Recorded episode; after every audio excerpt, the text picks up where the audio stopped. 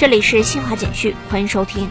财政部、国家税务总局七号发布公告称，自二零二二年七月一号起，扩大全额退还增值税留抵退额政策行业范围。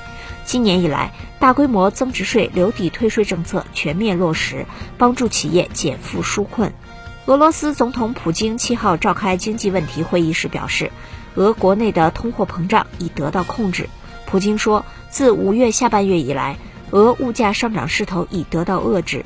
截至五月二十七号，俄年化通货膨胀率为百分之十七点四。欧洲议会和欧盟理事会七号达成一致，到二零二四年秋季，USB Type-C 接口将在欧盟成为手机、平板电脑和相机等电子设备的标准充电接口。保加利亚内务部七号发布通报说，保加利亚维丁地区奥雷谢站附近当天发生一起火车与货车相撞事故，已致三人死亡。以上，新华社记者为您报道。